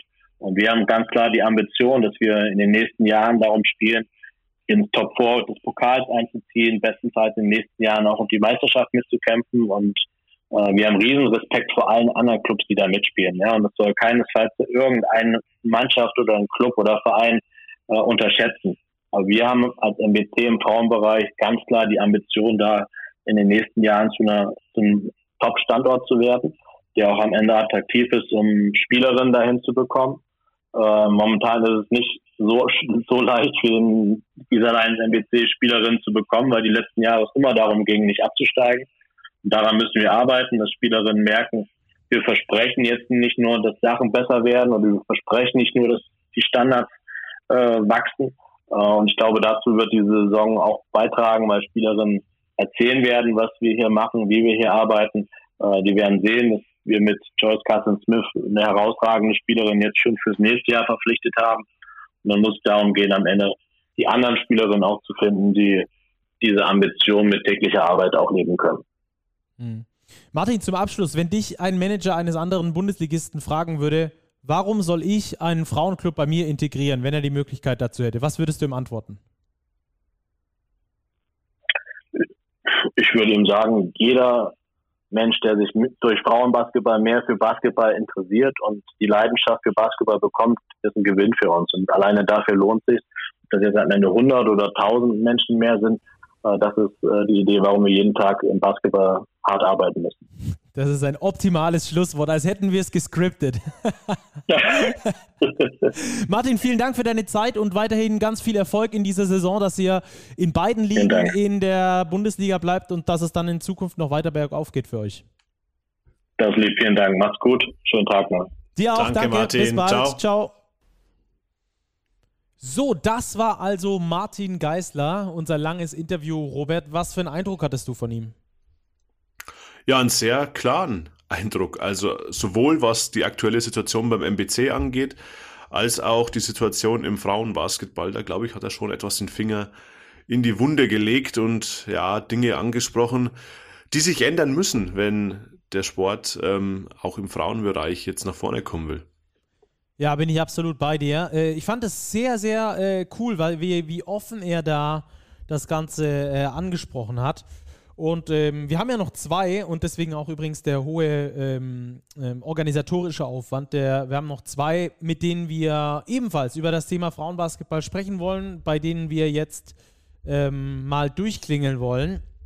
Der eine, der erste, das ist Simon Roth. Der hat selbst einen Podcast, Talking Her Game, der gerade aber äh, aussetzt. Und äh, wir wollen ihn mal fragen, warum das eigentlich der Fall ist und wie er aktuell den Frauenbasketball aus seiner Sicht sieht. Big Post Game, Stacki und Robert hier. Grüß dich, Simon. Ähm, auf einer Skala von 1 bis 10, Simon, wie viel Spaß macht es dir aktuell, die DBBL zu verfolgen oder verfolgst du sie überhaupt? Aktuell verfolge ich sie nur sehr peripher über Instagram oder mal auf die Ergebnisse draufzuschauen. Mehr so im ja, keine Ahnung, wie man früher vielleicht Sportliga über Teletext verfolgt. Also ich bin, ich habe kein Spiel mehr gesehen seit dieses Jahr, glaube ich, noch keins. Also wir hatten eine Episode noch dieses Jahr gemacht, da hatte ich noch ein, ein Spiel gesehen, aber ich bin aktuell wirklich am Fasten, sagen wir es mal so. Hm. Fasten ist ja sehr häufig auch an irgendwelche Probleme geknüpft. Simon, wo siehst du denn aktuell Probleme im Frauenbasketball in Deutschland? Punkt eins, der, ich denke, der größte Punkt ist, ist so Thema Sichtbarkeit, Vermarktung.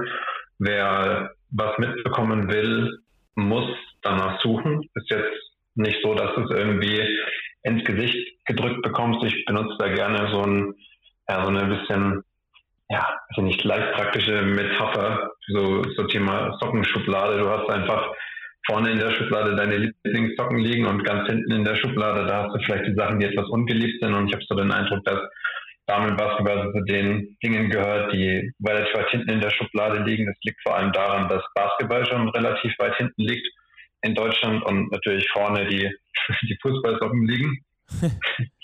und ähm, ja, dementsprechend ist es halt schwierig. Ne? Also wenn man was finden will, man möchte ein Highlight-Video oder sonst was sehen, dann gibt es da eigentlich nichts, was irgendwie von offizieller Stelle produziert wird. Das, der Streaming-Anbieter hat nichts in diese Richtung, die Liga hat nichts in diese Richtung. Die Vereine haben da auch nur vereinzelt was. Und wenn du ja diesen, diesen extra Weg gehen musst, dann ist das einfach immer mit Arbeit verbunden und du stolperst nicht über die Liga. Das ist das eine. Und das andere ist so vom grundsätzlichen Ansatz her, aber das ist, finde ich, gar nicht mal so der, der wichtigste Punkt fürs Aktuelle vielleicht, so von medialer Seite. Das ist natürlich dann auch so ein Punkt der Nachwuchsförderung. Wie sieht's aus? Müssen, müssen Spielerinnen in der Liga eingebunden werden, die aus Deutschland kommen oder die in Deutschland ausgebildet worden sind? Das ist nicht der Fall und das finde ich äh, noch problematisch von der spielerischen Seite her. Aber ich will mal sagen, medial und das ist so ein, so ein Grundproblem, ist eben diese mangelnde Sichtbarkeit. Mhm. Äh, ist mir auch aufgefallen, hat mich auch extrem gestört, hat übrigens auch Martin Geisler extrem gestört, mit dem wir gerade gesprochen haben, ähm, der das Ganze aus MBC-Sicht so ein bisschen äh, beleuchtet hat. Aber das ist ja jetzt kein neues Phänomen im Frauenbasketball. Also ich weiß, dass meine Schwester hat selbst zweite Liga gespielt, wenn ich da irgendwie an Stats kommen wollte, das war der größte Horror, da überhaupt dran zu kommen, geschweige denn von irgendwelchen ähm, Homepages oder Social Media oder sonst irgendwas. Ähm, wie, äh, das ist ja wie gesagt nichts Neues. Ähm, was frustriert dich jetzt aktuell gerade so, dass du mit deinem Basketball-Podcast Talking Her Game äh, dich dazu entschieden hast, auszusetzen?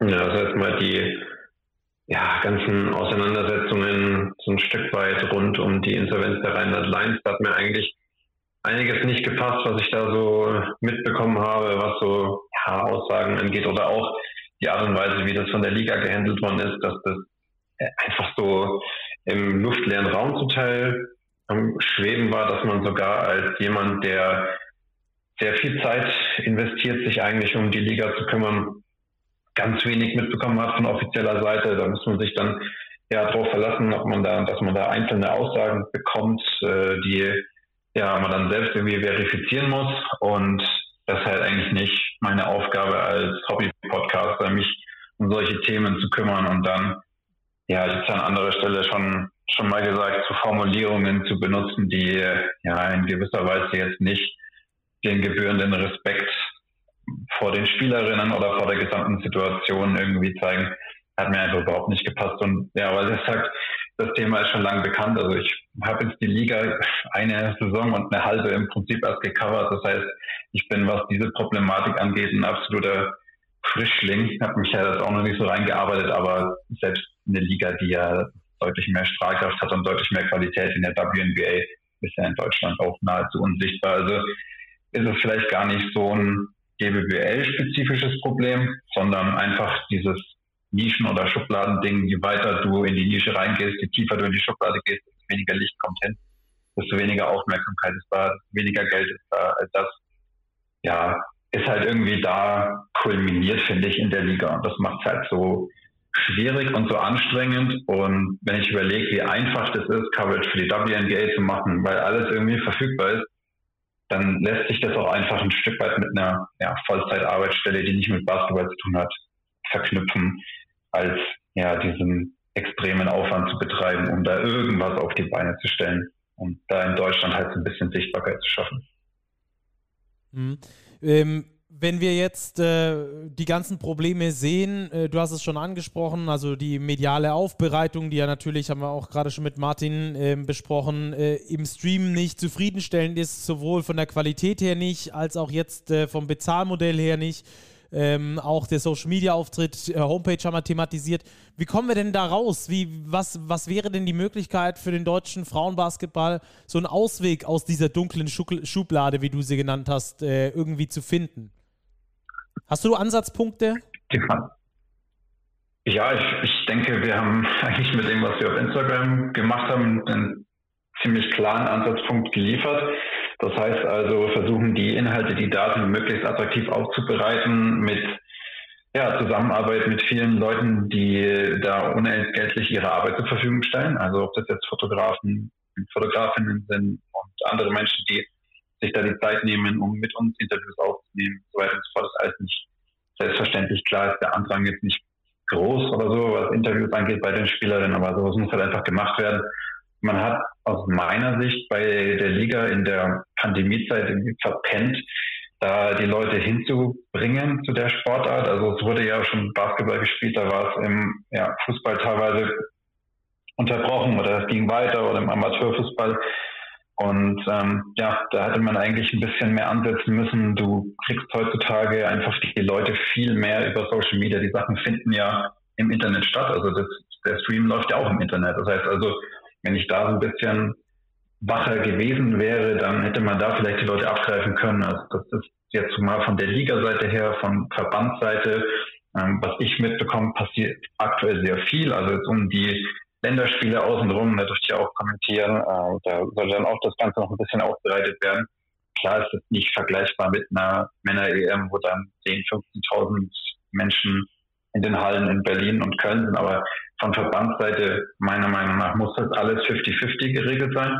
Das hat jetzt nicht irgendwie damit zu tun, dass man sagt Quote, Quote, Quote, sondern allein von, ja, sei es mal so, von der vom äh, Grundgesetz oder der demokratischen Grundordnung her gegebenen äh, Gleichheitsgebot zwischen Männern, Frauen oder Menschen jeglicher Identität ist da auch ein Verband dann in der Pflicht. Und zuletzt natürlich die Vereine, die ja sich da auch selbst vermarkten müssen, die selbst auf Social Media Gas geben müssen, die ja aus meiner Sicht eigentlich auch vielleicht ein, zwei Leute mal abstellen sollten. Das können ja auch wirklich Fans sein und Leute, die das in der Freizeit machen wollen, die da mal Videos machen, die sich beim Heimspiel hinstellen und einfach ein bisschen mit dem Handy filmen und dann irgendwie ein Instagram-Reel zusammenschneiden oder sonst irgendwas. Ähm, es gibt Spielberichte auf der Homepage, aber ganz ehrlich, wer die. Also wer liest sich dann zum Basketballspielen einen Spielbericht durch? Da passiert viel zu viel.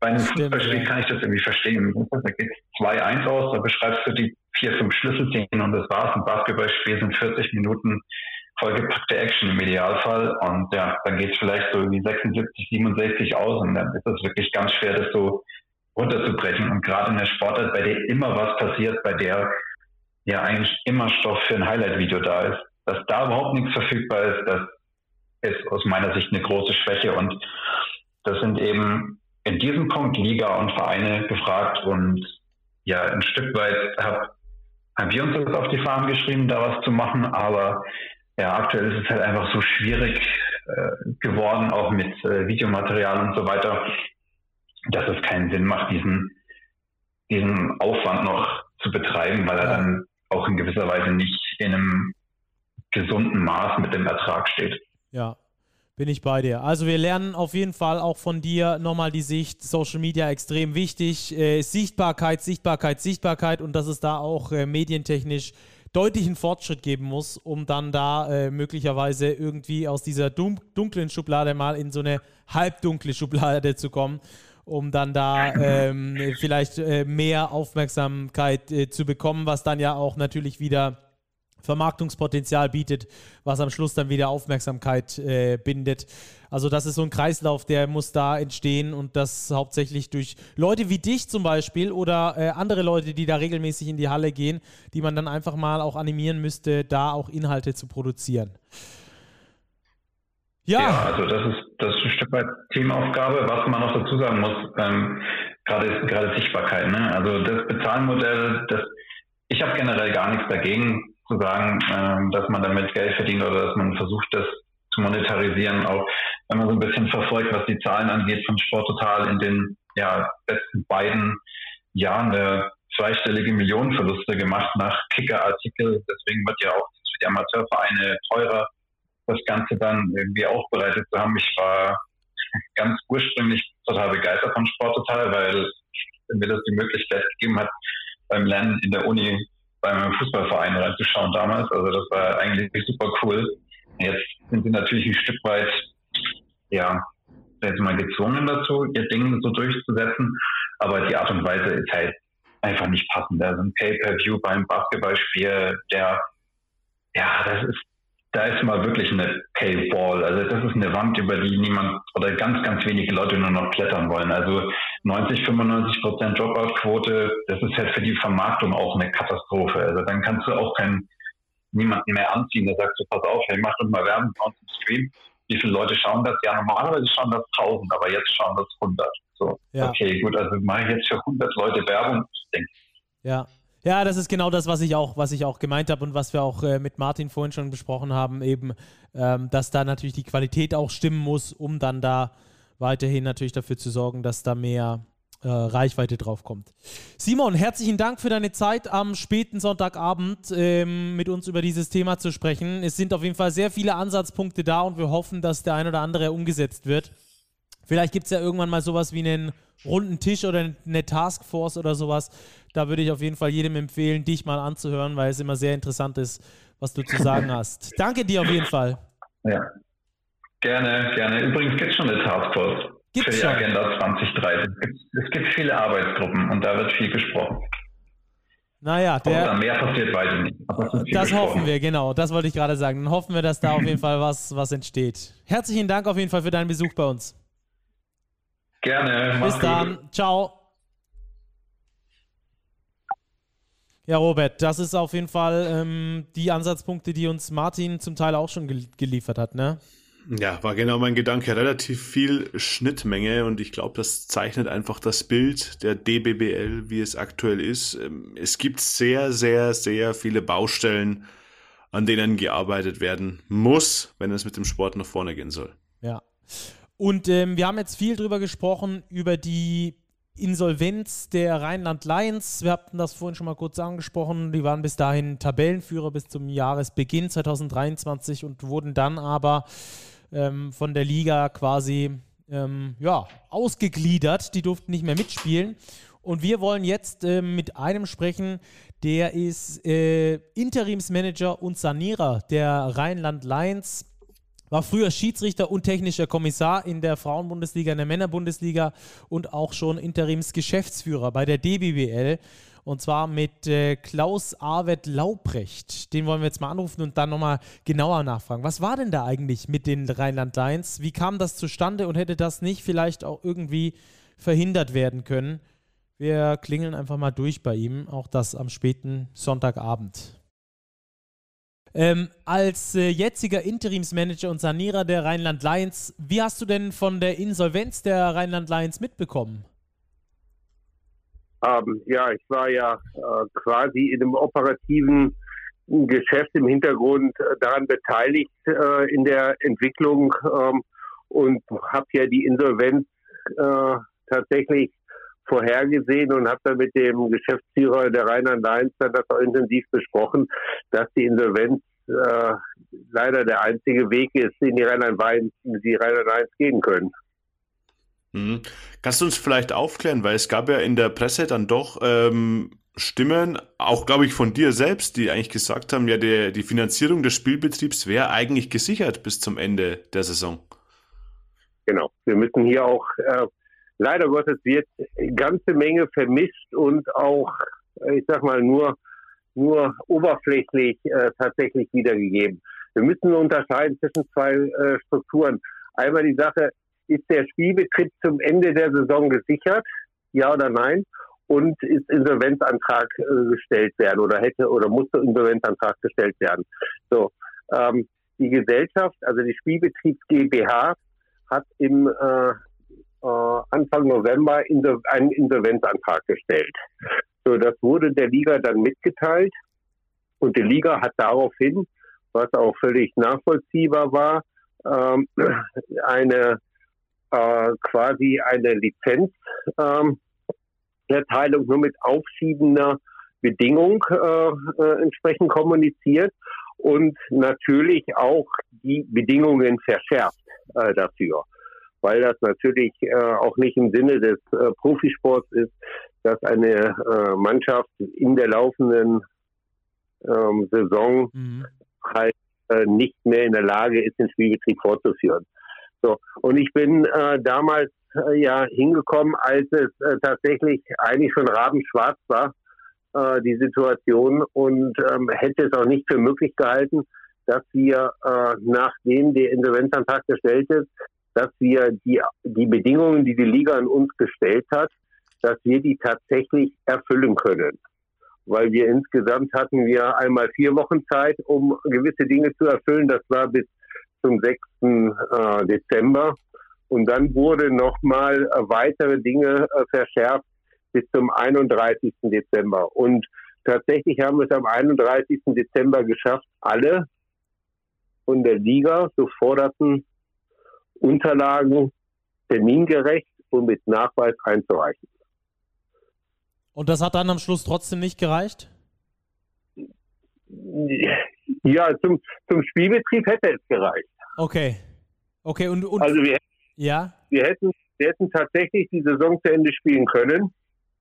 Ähm, aber es äh, wurde ja dann äh, in einer Sitzung, ähm, ich glaube an dem Montag, den zweiten war das ja, wurde dann äh, kommuniziert und dann haben die Vereine ja entsprechend äh, sich dazu äh, geäußert, ähm, dass ein Fortbetrieb des, äh, des, äh, der Rheinland-Lines äh, nicht mehr erfolgen soll.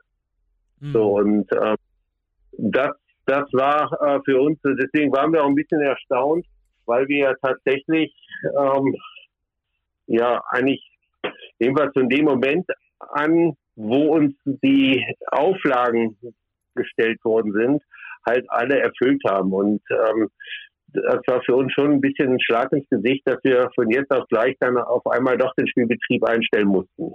Ja, das, mhm. das kann ich mir gut vorstellen.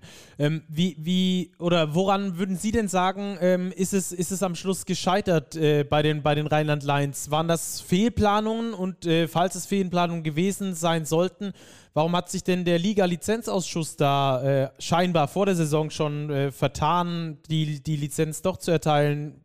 Weil ich meine, am Schluss ist ja genau das rausgekommen, was alle eigentlich vermeiden wollen.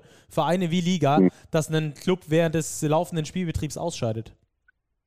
Ja, das ist absolut korrekt. Also für mich ist das ganz schwer. Ich glaube, hier im Schwarzen Peter irgendjemand zuzuschieben, ist es auch der falsche Weg. Ähm, weil ich glaube, dass äh, tatsächlich jeder in, in seinen Aufgaben das Beste und auch das Professionellste tut. Und äh, hier sind nur Situationen zusammengekommen, die, glaube ich, so auch wahrscheinlich noch nie äh, vorgekommen ist. Und ähm, zum Schluss war dann einfach sicherlich auch die Kommunikation ein Problem. Ähm, aber ich meine, man muss natürlich auch schon sagen, die, die Grundproblematik war natürlich, dass am dass die Informationen, die am Anfang äh, vorgelegen sind, vielleicht nicht klar transparent waren. Und die Liga musste relativ lange auch da äh, sich durcharbeiten, um zu erkennen, wo stehen eigentlich die Rheinland-Lions. Ja? Ähm, deswegen ist zu sagen, ja, die Schwarze Peter kriegt die Liga oder die Schwarze Peter kriegt die Rheinland-Lions. Ich glaube, das ist hier eine Verkettung von einer Vielzahl an, an ja, schwierigen Situationen, Terminierungen, Kommunikationsproblemen, also all das, was man so zusammenfinden kann, ähm, ist dort zusammengekommen. Und zum Schluss hat man sich ja eigentlich auch, das muss man auch sagen, hat man sich ja dann auch geeinigt zwischen Liga und den Rheinland-Lions und der Insolvenzverwalterin, dass man gesagt hat, gut, man geht einen Weg, dass wir sagen, wir spielen halt nicht mehr weiter. Ähm, weil das halt, glaube ich, für alle Beteiligten eher eine ganz schwierige Situation geworden ist. Wie geht man jetzt ab dem ersten ersten den nächsten Schritt?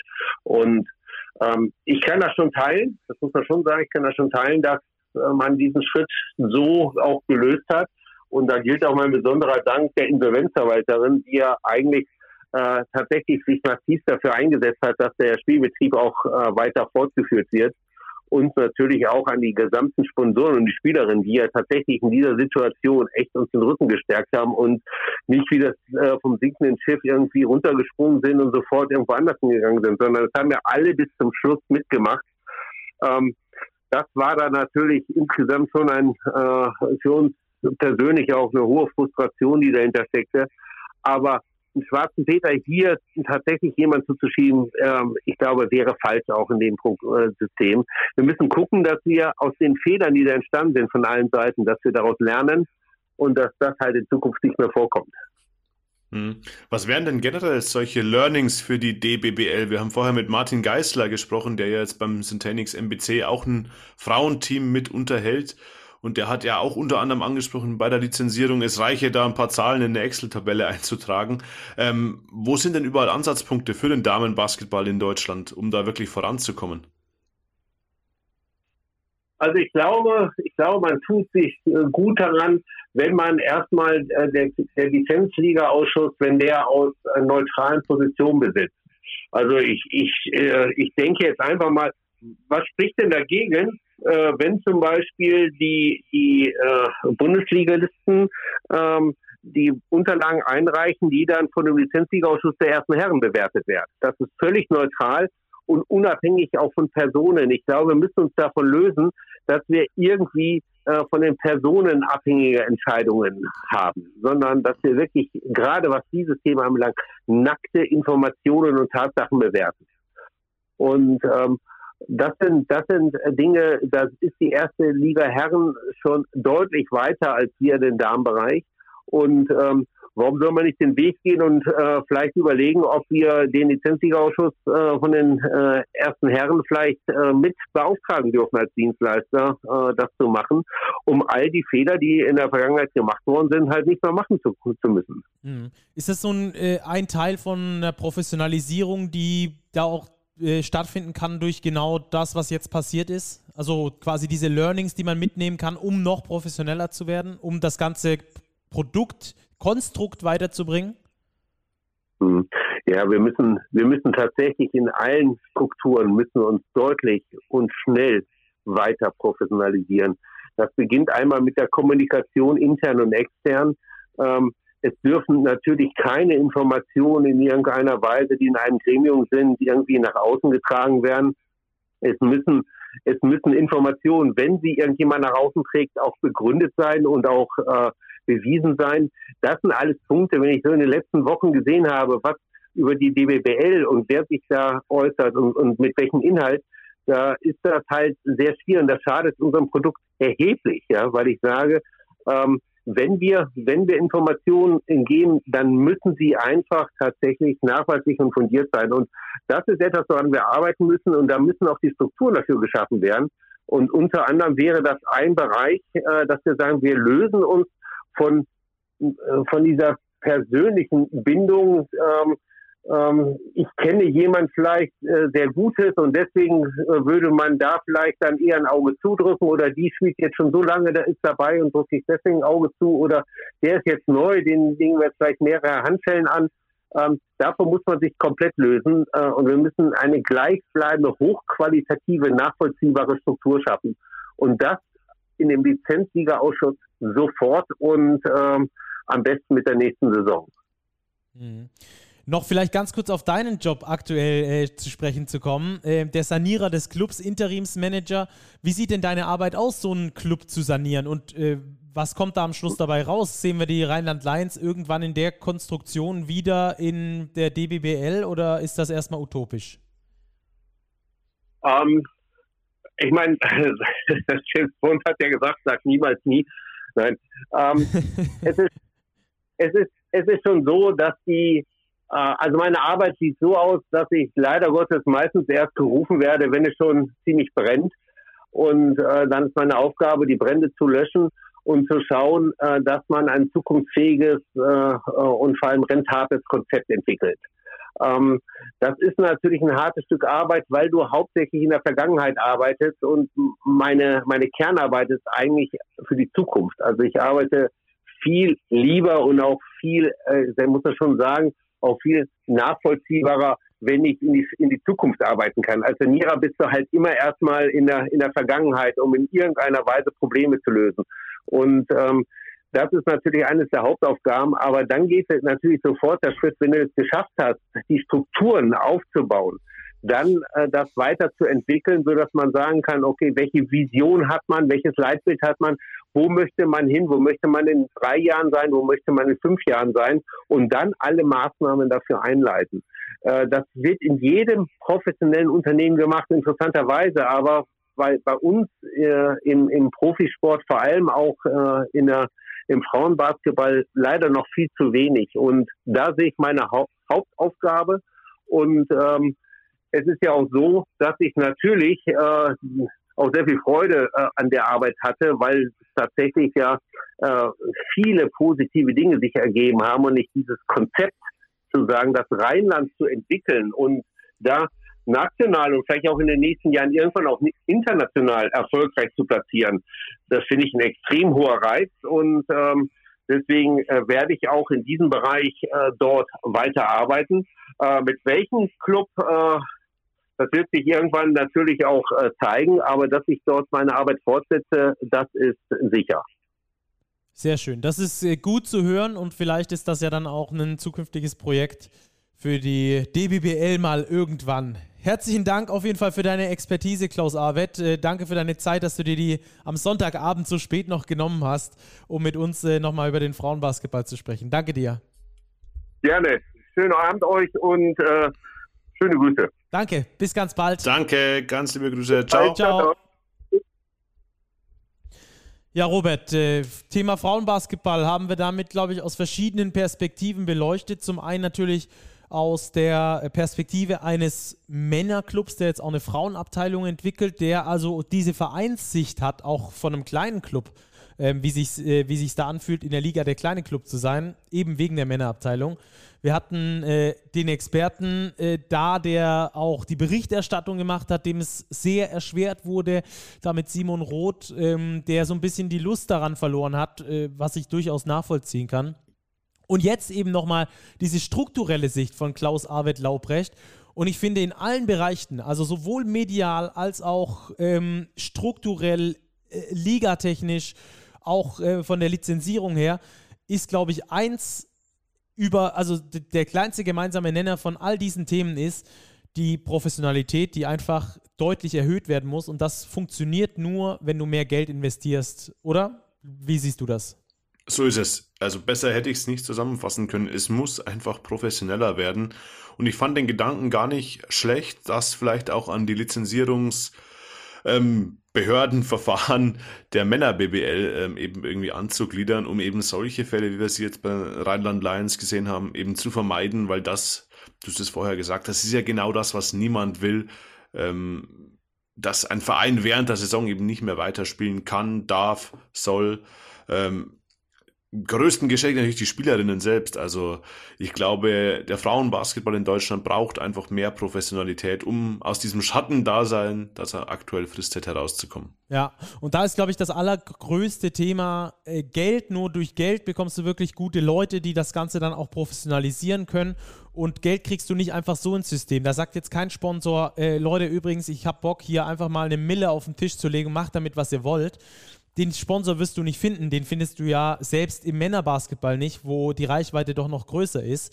Ähm, ich glaube, da muss es dann auch an einem Verband sein, zu sagen, wir unterstützen euch finanziell bei der Auf, beim Aufbau von Strukturen, um eben mehr Professionalität ähm, entstehen lassen zu können, um beispielsweise auch eine Ausländerquote einzuführen, Nachwuchsförderung noch weiter und noch intensiver betreiben zu können, um am Schluss dann eine erfolgreichere Basketball-Nationalmannschaft zu bekommen, besser bezahlte Spielerinnen zu bekommen, die auf professionellem Level arbeiten können und eben das zu vermeiden, was mit den Rheinland Lions passiert ist, nämlich dass irgendein Club da insolvent geht, weil eben die Professionalität auf allen Ebenen, egal wo jetzt, ähm, da auf der Strecke geblieben ist. Von daher ähm, haben wir uns da sehr intensiv drum gekümmert, um das äh, Thema Frauenbasketball. Dafür haben wir den Männerbasketball dieses Mal ein bisschen weiter zurückgenommen.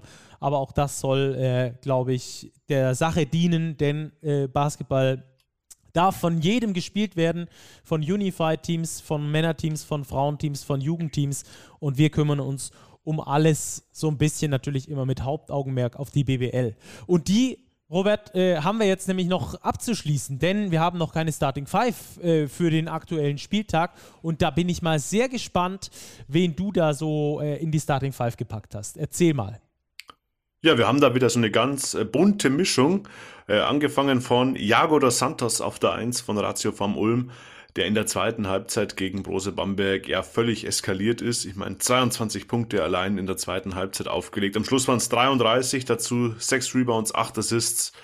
Ja, das war eine stattliche Performance von Jago, der flankiert wird im Backcourt von Yoshi Obiese, der in Frankfurt wirklich zeigt, dass er bereit ist, Verantwortung zu übernehmen. 21, 8 und 6 aufgelegt beim ganz wichtigen Heimsieg gegen Hamburg, war er einer der Schlüsselspieler auch in der Crunch-Time. Auf der 3 gehe ich mit Vincent Kestelot von den Academics Heidelberg 22 und 9. Eine ganz, ganz solide Leistung. Ist einer der konstantesten Spieler im Heidelberger Kader und verdient es auf jeden Fall mal in der Starting Five zu stehen.